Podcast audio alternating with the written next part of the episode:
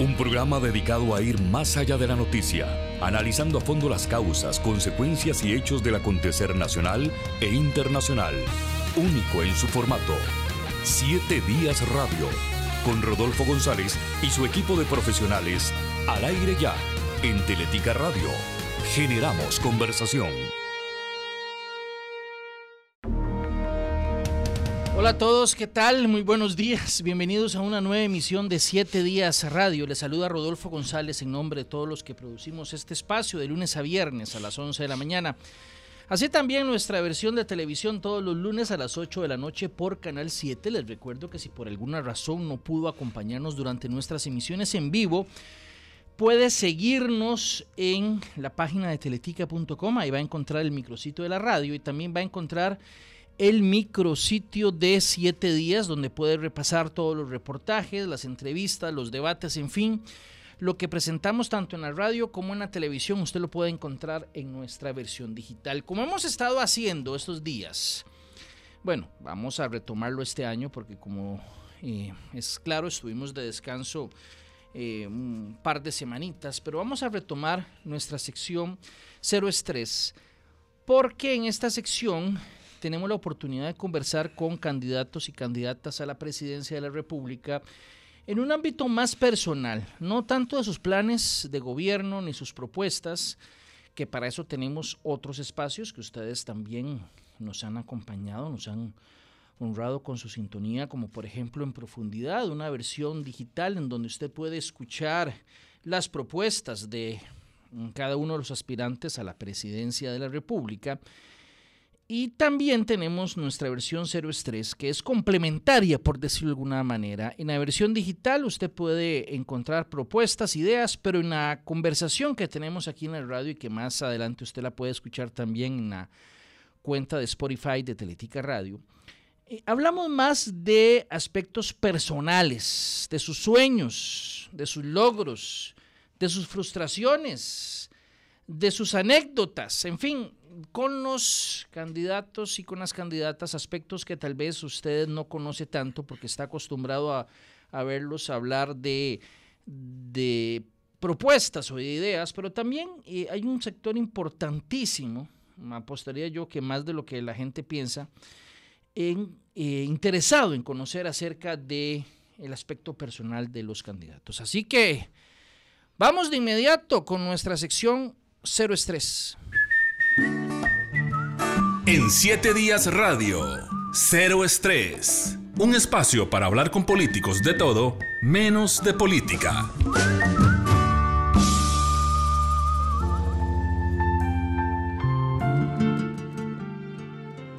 Un tema de el español Perales es el que inicia el programa de hoy de Cero Estrés.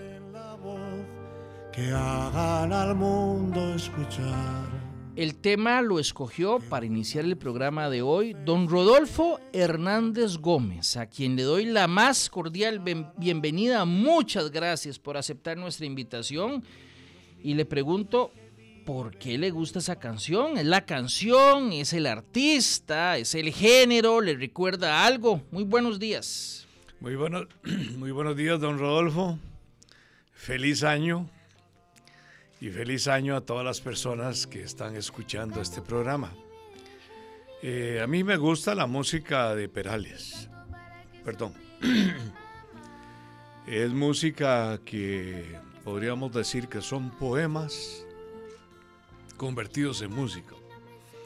Como pasa también con, con Serrat, que convierten poemas en música y que ha sido muy exitosa. Esta canción en particular es una canción con la que me identifiqué y me sigo identificando durante todos estos años que le he servido a la niñez costarricense. Y creo que es la esencia de lo que debe ser eh, un país. El país se forma con las nuevas generaciones, se forma a través de los niños. Educar a los niños, defender a los niños es garantizar eh, la vida saludable de una nación. Decía también, eh, me parece que fue Gandhi el que dijo que educar a los niños y defender a los, a los niños es evitar muchas cárceles, es evitar mucha delincuencia y, ahorrar mucho dinero en el futuro. Esta canción de Perales, que cante los niños, que alcen la voz, que haga al mundo escuchar, eh, realmente habla de eso, de la necesidad de fijarnos en ellos, de cuidarlos, de defenderlos y de hacer este mundo mejor.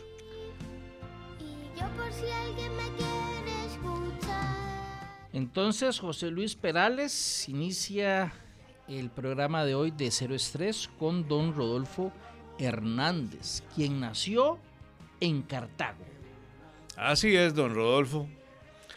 Yo nací en Cartago un 28 de marzo de 1950. Ese 28 de marzo fue especial, digo yo especial porque eh, cada ciertos años me toca cumplir en Semana Santa.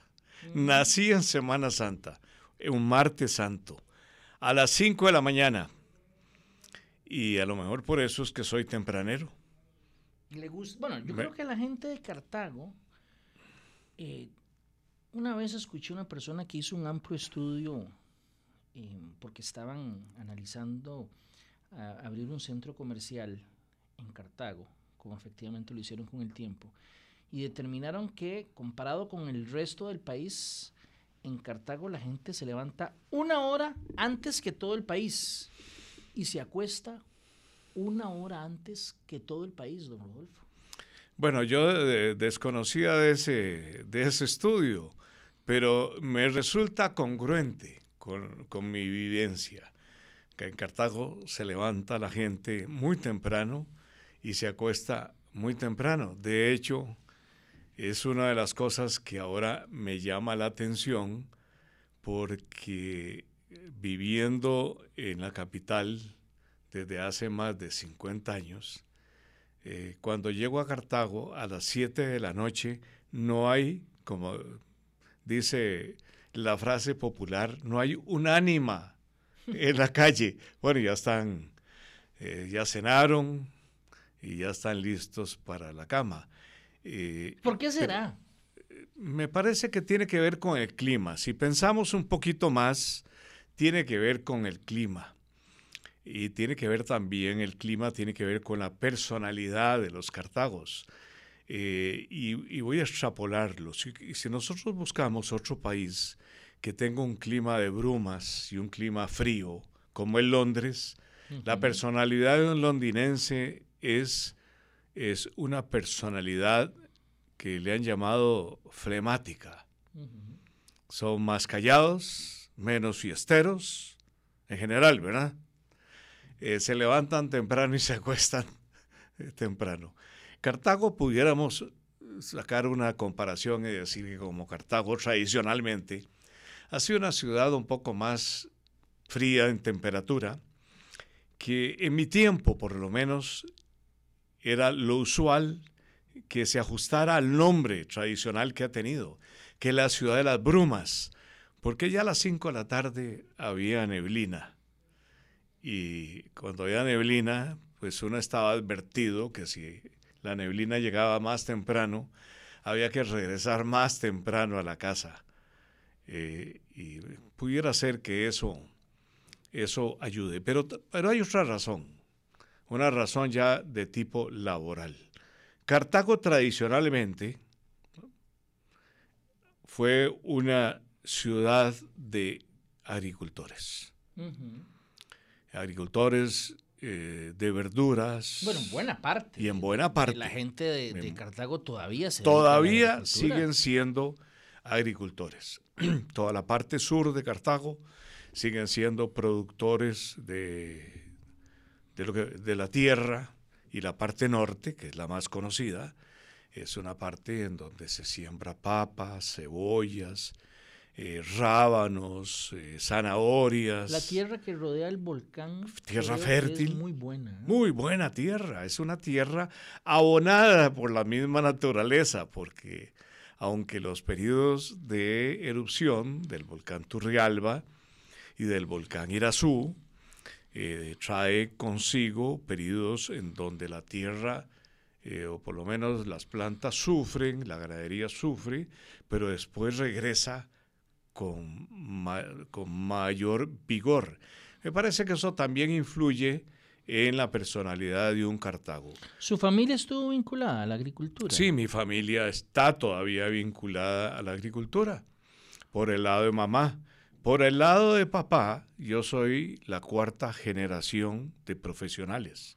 Ajá. Porque, eh, y por, no solo por los Hernández, sino por los Piedra, por los Madrid. Su papá era abogado. Un abogado, un abogado, era un litigante, un litigante que eh, tenía una predilección por, por, la, por el área de la familia y contribuyó mucho en la creación del código de familia. ¿No quiso ser abogado usted, de eh, niño? Sí, yo pensé en ser abogado eh, por la influencia de papá. También había pensado ser economista por la influencia de uno de mis tíos, de Álvaro. Sin embargo, hay algo ahí que que me llamaba eh, hacia la medicina, hacia la ciencia.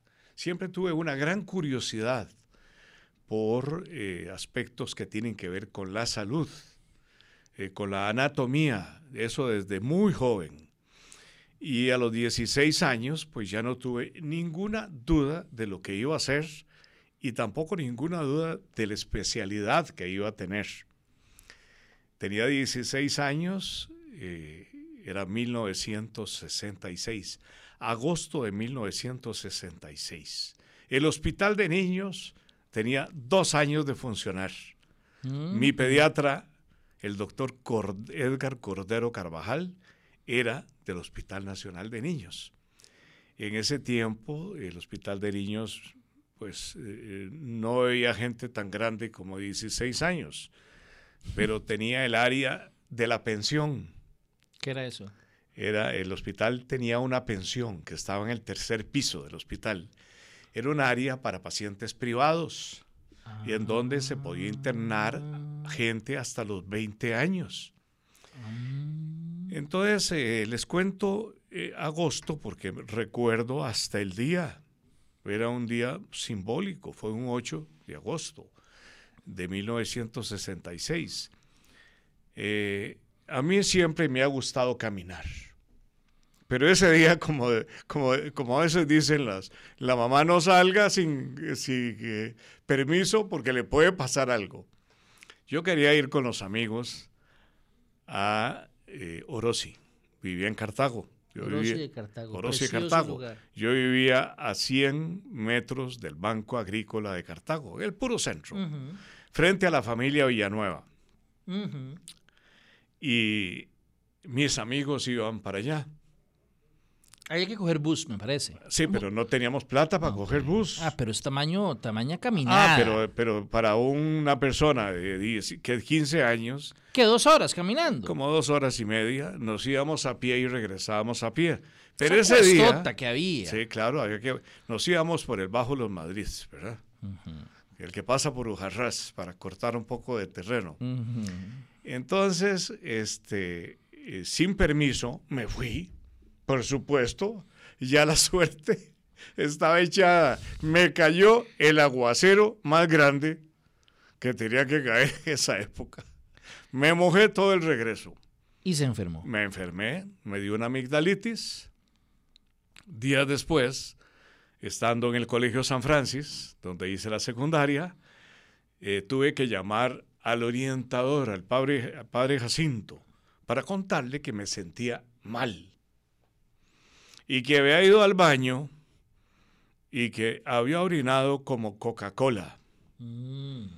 El hombre me volvió a ver y me dijo, voy a llamar a sus papás porque usted se ve enfermo. Mm. Los llamó, me llevaron al Hospital Nacional de Niños era la primera vez que llegaba al hospital. Era la primera vez que llegaba y llegué de paciente. llegué de paciente. Me pareció un hospital tan maravilloso. La atención, las enfermeras, por supuesto que mi pediatra, que era y aparte de la familia, el doctor Cordero Carvajal, que eh, me hicieron los exámenes, efectivamente tenía una glomerulonefritis aguda por una infección de garganta, por un estreptococo, por una cepa que da inflamación de los riñones. Bueno, después de hacerme los exámenes, me dijo, bueno, te vas a quedar aquí un ratito, pero si las cosas funcionan bien, lo regresamos a su casa. Y así lo hice. Me fui para mi casa, Cartago. Ahí tuve la, la recuperación. Pero se enamoró del hospital. Pero salí enamorado. Ya sabía que iba a ser médico. Ahora sí sabía el hospital donde iba a trabajar. Ese. Ese. Precisamente. El Hospital Nacional de Niños. Donde trabajaba alguien que, le, que yo escuché. Le dijeron Carlitos. Le dije, ¿quién será Carlitos? Pues resulta que era el director del Hospital Nacional de Niños, Carlos Sáenz Herrera, que era un padre para los, los colaboradores, una persona muy querida, y la gente le decía Carlitos. Bueno, la cosa es que ya sabía que iba a ser médico, ya sabía que quería trabajar en el hospital de niños, tenía que hacerme pediatra, y me, me dio un problema de los riñones. Un paseo Orosi terminó por... Definir mi vida profesional. Eh, don, don, Rodolfo, yo admiro muchísimo a la gente de la caja y yo realmente les mando un saludo a la gente que trabaja en la caja costarricense de Seguro Social, es gente maravillosa, entregada. Pero en el Hospital Nacional de Niños me imagino que tienen que ser todavía, digamos, tener el doble de, de digamos, de empatía o de cariño por el paciente, porque un adulto obviamente recibe buena atención en el centro médico, pero un niño posiblemente se siente solo, con miedo. Eh, no es sencillo estar en un hospital y no es sencillo ser un niño en el hospital. Entonces la dedicación de la gente que está en ese hospital tiene que ser muy particular. Sí, efectivamente, Rodolfo. Para trabajar en el hospital de niños hay que tener una actitud y una aptitud diferente a otros hospitales. Se trabaja con eh, los menores, los menores que no se defienden por ellos mismos. Además es muy fácil llegar a querer a un paciente de cualquier edad, la identificación es extraordinaria. Y así estoy seguro que lo sintieron y lo planearon los 40 héroes que dirigidos por el doctor Carlos Sáenz Herrera hicieron realidad el Hospital Nacional de Niños, que fue fundado un 24 de mayo de 1964 y que es un hospital que podríamos decir que es el hospital realmente de todos los habitantes de Costa Rica, porque ha sido hecha, hecho, fue construido desde su primer edificio con la ayuda de los costarricenses, con la Feria de las Flores, con la Marcha del Colón, con donaciones de empresas privadas y por supuesto que con el respaldo del gobierno y luego en otros edificios, ya cuando éramos parte de la Caja Costarricense, a partir de 1976, eh, con la ayuda de la Caja Costarricense. Perdón. Pero es un hospital en donde incluso hay algunas paredes donde está el nombre de los donantes que han ayudado a construir las diferentes áreas del hospital. Y creo que lo tenía, eh, no creo, estoy absolutamente seguro que Carlos Sáenz Herrera, que Rodrigo Loría Cortés, que Roberto Ortiz Brenes, que la doctora Lizano, que el doctor Edgar Cordero, el, eh, Chaverri, que el doctor Carvajal, Edgar Cordero eh, Carvajal, que todos los médicos que empezaron y gente de respaldo de otras especialidades, muy, eh, eran conscientes de la importancia de este nuevo hospital y de la razón por la que fue hecho. De, eh, es así que el hospital nace con, un, eh, con una hoja de los valores que debe profesar cada eh, persona que trabaja en el Hospital Nacional de Niños, que de no poder cumplirlos, pues es mejor que busquen otro sitio, porque desde el primero, desde el del primero los valores que dice primero los niños, todo lo demás puede esperar, se está uno comprometiendo. Don Rolfo, usted ah, decía ah, ahora que, que, que, es imposible no encariñarse. No solo con, con, los niños, sino con los pacientes en general, adultos también. Pero me imagino que, vuelvo al tema, el caso de los niños, cuando un niño se recupera y sale debe ser un motivo de fiesta en ese lugar. Pero cuando un niño muere debe ser eh, muy doloroso. Me imagino que usted tantos años ligado ahí como médico y director, te tiene que haber eh, sufrido también eso y no sé si alguna vez hasta llorado la muerte de algún paciente. Sí, el que trabaja en el hospital de niños llora, a veces en forma externa. ¿Usted lo hizo? Yo lo hice muchas veces, pero también llora en forma interna, sin demostrar el sufrimiento se, sufre por la identificación, por el cariño de los niños. Pero yo lloré, yo lloré muchas veces. Y recuerdo mi primer, eh, mi primer llanto eh, con una niña, voy a decir el nombre únicamente, no voy a decir los apellidos porque probablemente los padres o algún familiar todavía están con vida porque es una niña que se llamaba Ana. Yo empecé en 1974 mi internado rotatorio y lo escogí para empezar en el hospital de niños. el, internado se divide en trimestres, son cuatro rotaciones en aquel momento. Escogí de primera, primera la del Hospital Nacional de Niños, porque es sigue siendo un hospital tan ordenado, tan exigente en, la atención de los niños y en el conocimiento que hay que tener, que pasar el primer, eh, la primera rotación de internado en el hospital, las otras rotaciones de medicina interna, de cirugía y ginecobstetricia, asumí que iban a ser más sencillas, por lo menos que ya llevaba la preparación, la disposición o el hábito de hacer las cosas al estilo del Hospital Nacional de Niños.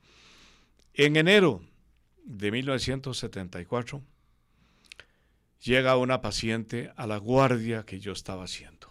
Mi jefe de guardia de ese día era un jefe de cirugía que se llamaba, ojalá que esté escuchando el programa, porque le sigo teniendo un gran aprecio, el doctor Carlos Silva Navarro. Carlos Silva Navarro. Él es de origen nicaragüense, estudió en Costa Rica y se quedó en Costa Rica a vivir de ahí en adelante hasta el presente.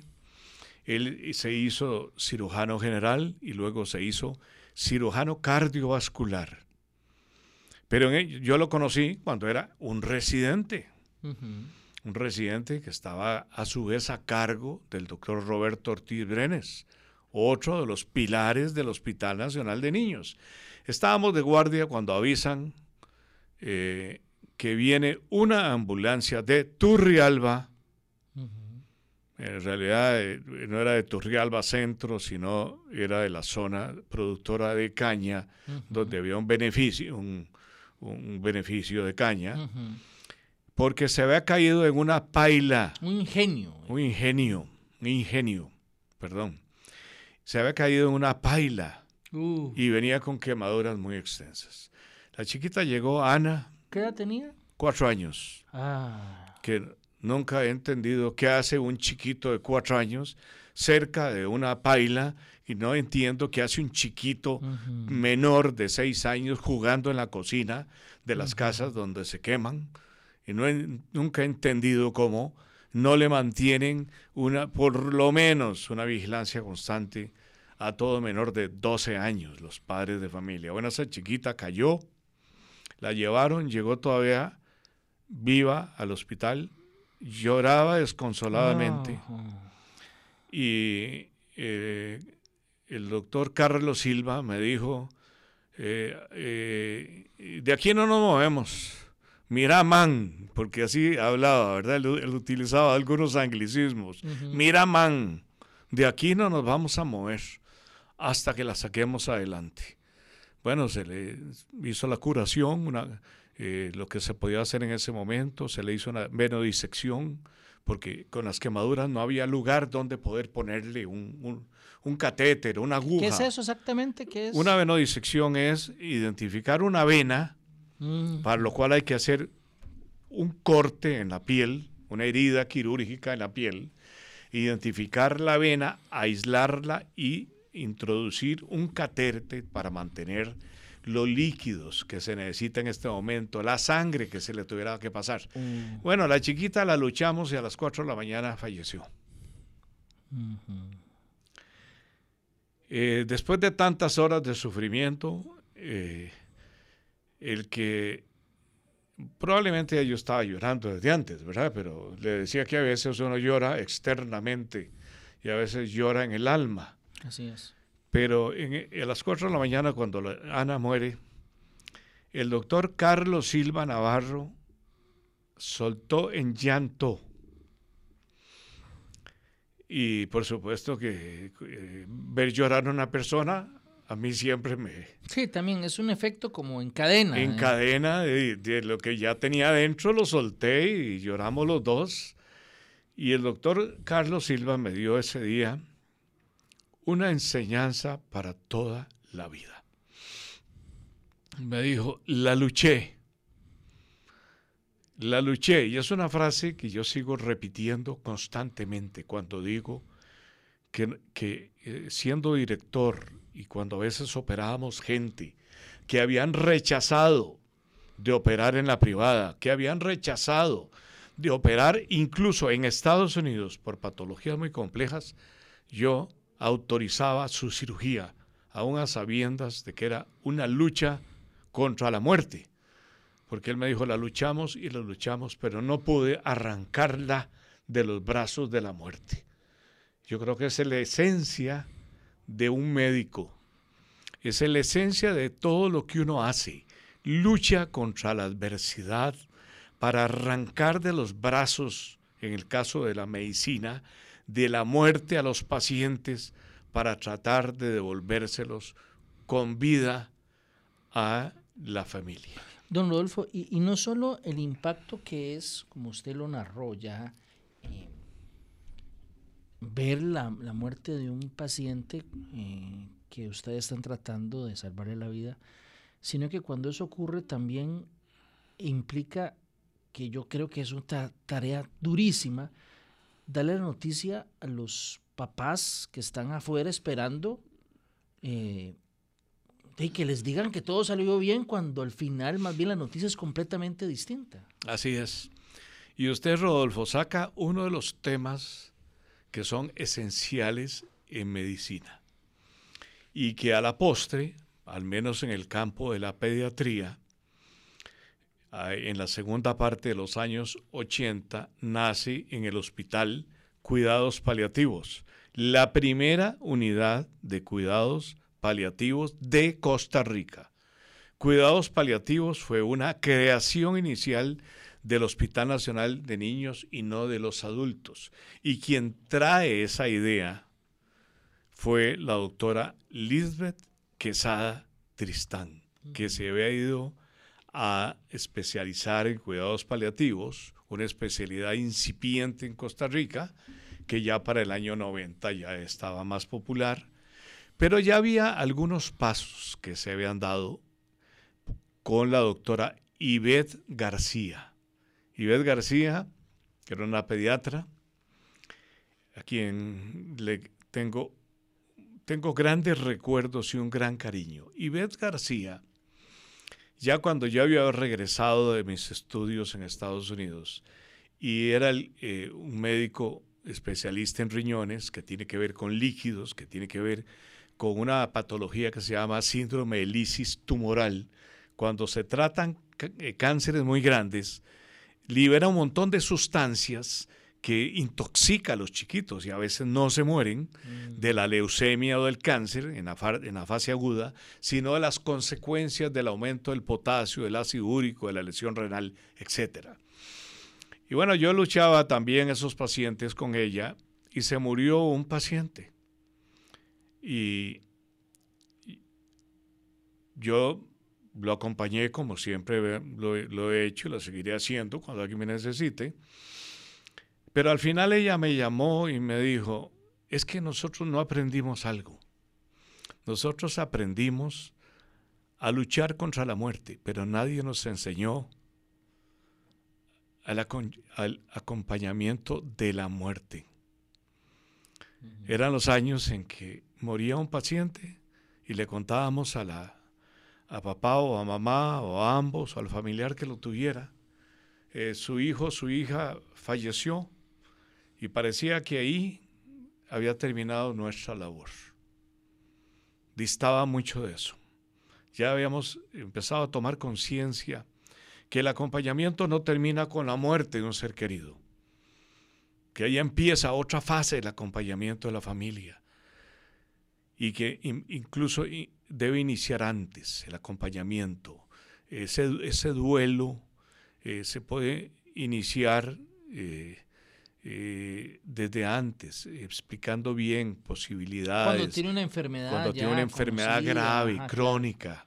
Porque hay momentos como, un accidente. Un accidente que no se puede preparar a nadie. Y, ahí la reacción de los padres debe ser, bueno, de las más variadas, pero me imagino que la más, muchísimo más común es de, negación, tal vez. No, no, no es esto lo que está pasando. No, no sé cuál será. Hay, hay negación, eh, hay reclamo, eh, yo tuve pacientes que le reclamaron a Dios, porque él, porque su hija, que porque él que había cumplido con todo, eh, y había que darle una explicación a eso, ¿verdad? Y yo les daba la misma explicación que papá me daba a mí porque yo tuve un hermano. Ahora no tengo hermano, más eh, hombre, tengo hermanas, pero yo tuve un hermano. Se llamó Rafael Humberto Hernández Gómez. Él murió muy pequeño, a los nueve meses. Mm. Además, yo no, no lo conocí, pero siempre deseando tener un hermano, le preguntaba a papá. Cuando me hice un poco más grande, ya le, le pregunté cosas en una forma más grande. Y le dije que por qué había muerto Rafael. Y él me dijo, porque lo quería más Dios. Y lo quería tanto que se lo llevó antes para que no sufriera en este mundo. Y a veces yo utilizaba la misma explicación, aunque no sé, eh, no estoy muy seguro si convence a alguien. A mí me sirvió, porque entendí que, que la vida es simplemente la primera parte de la vida eterna, que después viene otra vida y es simplemente la vida terrenal y la preparación de la siguiente etapa y trataba de explicárselos a los, a los pacientes en esa forma. Doctor, pero a, la hora de dar la noticia a un padre o a la madre, em, yo por fortuna nunca, y espero no recibir una noticia de ese tipo, pero me parece, por lo que yo he escuchado, o, inclusive en alguna oportunidad uno ve hasta en televisión, como que el, objetivo es dar la noticia lo más directo posible o, o, no adornarla mucho, como que creo que esa es, o me equivoco, la la, la, forma en cómo se debe hacer. No, a mí eh, lo, que, lo que yo eh, siempre he defendido es que de las enfermedades se habla en forma directa, en forma clara, que no se hace, eso sí, en forma sensacionalista, sino en la forma más objetiva, que esa es la primera fase de preparación, explicar lo que un paciente tiene y las posibilidades que hay futuras de respuesta a tratamiento, de recuperación y de seguir con vida. Esa es la primera parte. La segunda parte es que el acompañamiento permanente de mamá y papá y de los seres queridos debe hacerse en un hospital. Que eh, esa cosa que a veces se le trata de distorsionar, como es la eutanasia, y, creen que eutanasia es estar hablando de muerte asistida, lo que no es eso en el sentido estricto etimológico de las palabras, porque eu es bien y tanatos es muerte. Eutanasia debe ser bien morir. Y si uno toma la palabra desde sus raíces, morir bien es morir acompañado de los seres queridos. Es morir con la conciencia de que uno puede morir para estar en paz con su alma, con su espíritu y con el acercamiento adecuado de la familia. Esa es la segunda parte de este proceso de continuidad eterna. Es que cuando existe la posibilidad hay que preparar a la gente. Tiene que estar acompañado de sus seres queridos. Y de ser posible, si fuera posible, pues debería estar en uno en el mejor lugar del mundo que es en el hogar donde lo aman. A veces no se puede hacer eso. Y el tercero es que cuando muere un paciente uno no se despide de la familia. Hay que darle un acompañamiento y si requieren psicólogos, psiquiatras, el hospital debe dar este acompañamiento para que las fases del duelo, la negación, eh, la rabia y, y finalmente la aceptación de la partida de un ser querido se dé de la mejor forma. Vamos a hacer una pequeñísima pausa comercial y al volver seguiremos conversando con nuestro invitado de hoy aquí en Cero Estrés. Ya regresamos. El mejor regalo en esta Navidad son los celulares con cero colones de prima de Claro.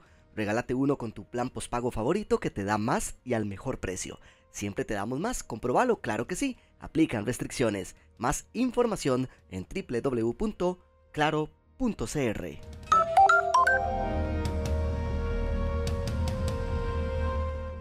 Siete Días Radio regresa después de la pausa, aquí en Teletica Radio 915. Generamos conversación.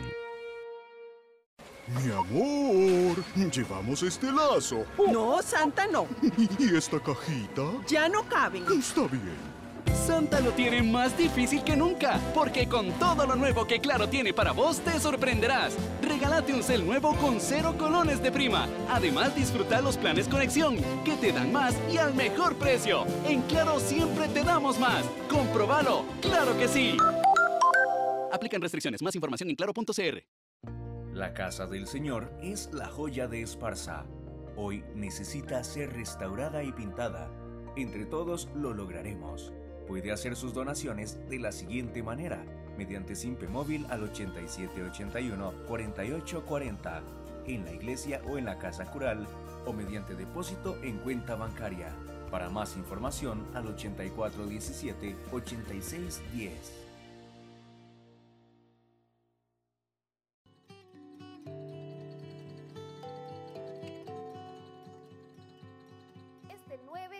10, 11 y 12 de enero a las 8 y 15 de la noche podremos escuchar, comparar y decidir entre todas las personas que aspiran a la presidencia de la República en el debate del Tribunal Supremo de Elecciones, el debate nacional. Por 13 Costa Rica Televisión y vía plataformas digitales del Tribunal Supremo de Elecciones. No lo olvide, el voto es la llave democrática para abrir nuevas oportunidades. Este 6 de febrero estará en sus manos el Tribunal Supremo de Elecciones lo garantiza.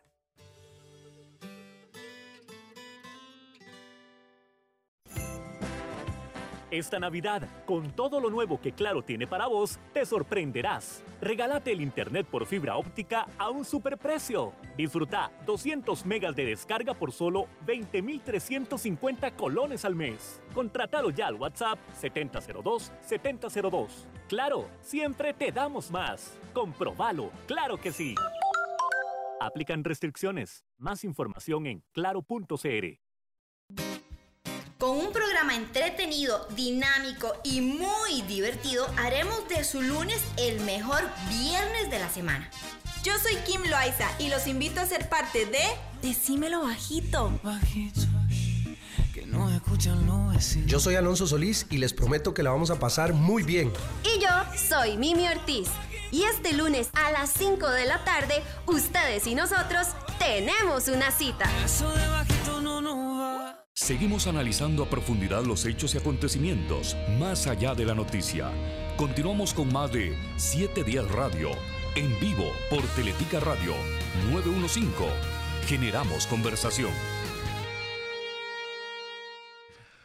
Muchas gracias por continuar con nosotros aquí en Cero Estrés. Nuestro invitado de hoy, don Rodolfo Hernández. Con él no estamos hablando hoy de política. En otra oportunidad usted puede encontrar el programa que hicimos en profundidad, en el micrositio de En Profundidad. Con él hablamos hace algunas semanas de propuestas, de ideas, ya como, eh, digamos, en su rol directamente de candidato presidencial del Partido Republicanos, Republicanos el Cristiano, pero hoy estamos conociendo un poco más eh, el lado humano, eh, la persona detrás del candidato. Don Rodolfo, ¿a qué edad se casó usted? Tenía 27 años, eh, perdón, 22 años. 22 años. 22 años. Y mi esposa Marcel tenía 17 años. Parte chiquillo, la verdad. Bueno, yo me sentía hecho y derecho. No, pero a los 22 años uno no sabe nada de la vida. Bueno, eh, eh, ahora me doy cuenta que es así. Claro, nada. Ahora me doy cuenta, pero en ese momento, eh, cuando ya había tenido varios trabajos, porque yo empecé a trabajar a una edad bastante temprana. Primero con las responsabilidades que me dio mamá. Yo empecé a ayudarle a mi mamá en un, en un cafetal que tenía a los 12 años, porque ya ella tenía seguridad que yo iba a hacer las cosas bien. Eh, y era que me convertí en lo que antes se le llamaba el pagador.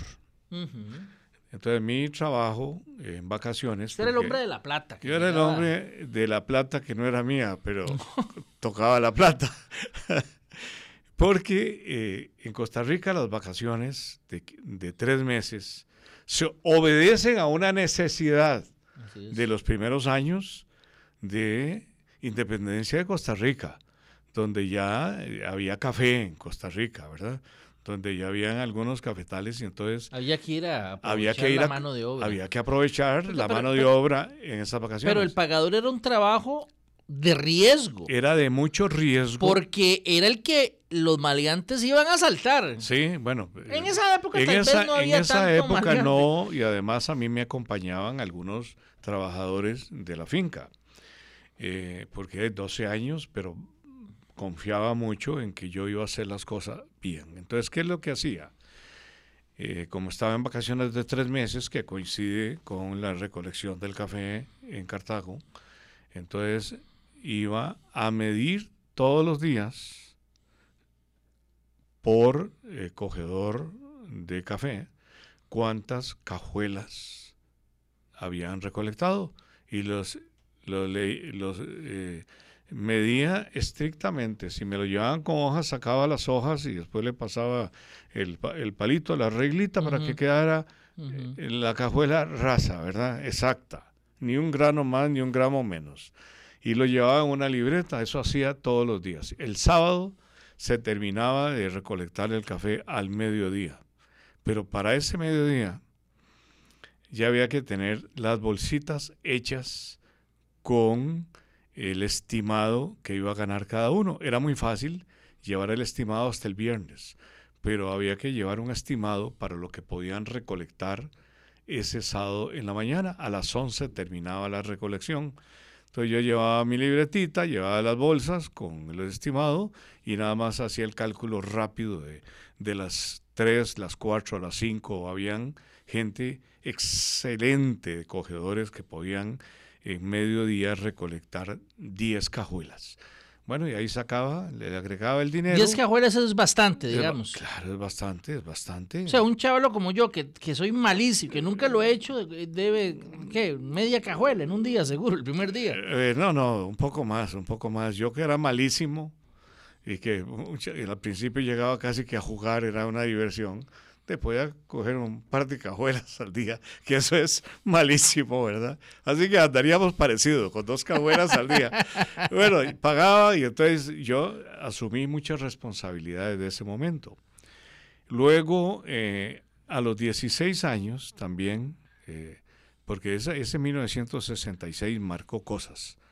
Eh, marcó hechos en mi vida, no solo la enfermedad que me hace hacerme médico, pediatra, nefrólogo, sino que ya estaba eh, funcionando muy bien la JASEC en Cartago, la Junta Administrativa de Servicios Eléctricos de Cartago, que había sido creado por iniciativa de la provincia de Cartago, de los Cartagos. ¿Trabajó ahí usted? Ah, ahora te voy a contar. Y entonces yo participé en todo, porque papá Humberto Hernández Piedra, con Emilio Piedra Jiménez, eh, llevaron a cabo la protesta de noviembre de 1962, siendo presidenta, siendo presidente eh, eh, Orlich, Francisco J. Orlich Bormarsich, eh, que fue una noche, yo estaba en sexto grado y, los niños participamos en la revuelta, hubo disparos, hubo incluso un adolescente muerto, varios heridos, y yo viví, la GASEC era mía, y todavía a veces cuando pregunto por la GASEC siento que es mía. Papá fue el, primer, el, que, el primero que estuvo al frente de, la GASEC, pero ocurrían cosas ahí. Y ahora les cuento públicamente, ya les he contado muchas veces. En el año 66, terminando las vacaciones para entrar a cuarto año, papá me dijo, vas a tener que ayudarme porque necesito que me hagas los arqueos los fines de semana. yo no sabía que era un arqueo, ¿verdad? Para un niño, un adolescente, un arqueo era, bueno, pues ya me lo explicó, me sentó y me dijo, un arqueo es que vas a tener las hojas de lo comprado que debe haber coincidido con lo, almacena, lo residuos del almacenado, que tiene que arquearse con lo utilizado y la diferencia tiene que estar en la bodega. Eso es tu labor de sábado y domingo de cada fin de semana a partir de este momento, con un salario que no era malo. Eh, para mí era un salario buenísimo. Eh, era de 600 colones al mes. Bueno, en esa época... Era un montón de plata. Si mi primer salario de médico fue 950 colones al mes. Entonces, para cuando, usted llegó al altar, usted ya pues Era, había hecho cosas, pero, pero no tenía la experiencia de, alguien que ya eh, tiene sus 40 años, digamos, ¿no? A los 22 años uno no sabe nada de la vida. Definitivo. Quiere saberlo. Definitivo. ¿Dónde conoció a su esposa? Nos conocimos en el Salón de Patines Music. ¿En San Pedro? En San Pedro de Montedioca. Eh, usted. Y, yo era... Que todavía existe. Que todavía existe, claro, todavía existe. O sea, cuando usted pasa ahí, hay Recuerdo este, ese encuentro. usted iba a eh, patinar, esa vez fue a patinar con unos amigos, usted no sabía nada. Yo no sabía nada, bueno, no sabía eh, ni que le iba a conocer. El, asunto es que ya yo era amigo de uno de los hermanos de mi esposa, de León de Meservil. Bueno, pronto usted tenía... Eh, ya teníamos. Adelantado algo. No, yo sabía quién era la familia. Pero no la conocía. Pero yo no conocía a Marcel. Y yo sabía quién era la familia porque nuestras dos familias han estado unidas por diferentes circunstancias desde 1890. Y hay una etapa de las vidas familiares que unieron mucho a las familias. Y es que en 1917, cuando entra los Tinoco que derrotan a González Flores, eh, hay un golpe de Estado, ¿verdad? Y los hermanos Tinoco se apoderan del poder. Había un grupo de maestros revoltosos eh, que empezaron a hacerle a protestar por lo que había ocurrido. Pues dos de esos, uno era de la familia de mi esposa, Esther de Meserville Osage, quien recientemente se le declara eh, benemérita al grupo de esos maestros. Le dieron un benemeritazgo, ¿verdad? Pero usted Eh, llegó a patinar ese día. Sí, bueno, y, mi- y el otro era mi abuelo, que los echaron del país juntos. Ah, ok. Entonces se- tenía, digamos, algún vínculo ahí. Teníamos ya el vínculo. Pero usted llegó y no la conocía. No, yo no la conocía. Yo lo único que sabía es que ese día íbamos a hacer una actividad conjunta, los cachorros del Club de Leones, y como había cachorros entre ríos, llegaron, yo invité a los hermanos de Marcel. Y llegó ella. Y llegó ella. Usted no la había visto. No, nunca. yo no la había visto. Y le gustó desde el primer momento. Pues sí, ya la vi. eh, eh, y entonces yo me, hasta la- me las agencié para acercarme. Porque yo patinaba, ¿verdad? Yo, yo he sido muy deportista. Ella no sabía patinar. Ella sí sabía, pati- Ah, patinaba mejor que yo. Sea, usted no llegó con una estrategia, enséñeme a patinar, no, no, no. usted ya sabía. Pero la No, estrategia... pudo haber llegado, pudo haber llegado, enséñeme a patinar, pero no, usted usó otra. me, hubiera, me hubiera dado clases de patines, pero usé otra estrategia. Me, me acerqué a uno de los hermanos y le digo, mira, ustedes saben patinar. No, hombre, nosotros nunca nos hemos puesto. Vengan para explicarles. ¿Y con quién andan? Dijo mi hermanilla, me dice, con mi hermanilla. Tráetela también para explicar. Ya les expliqué cómo era, la posición hacia Y adelante. ahí rompió el hielo. Ahí rompió, les medio enseñé para que tuvieran. eh, yo no sé si todavía está la barra lateral donde los ir. aprendices iban ahí y yo ahí patinando.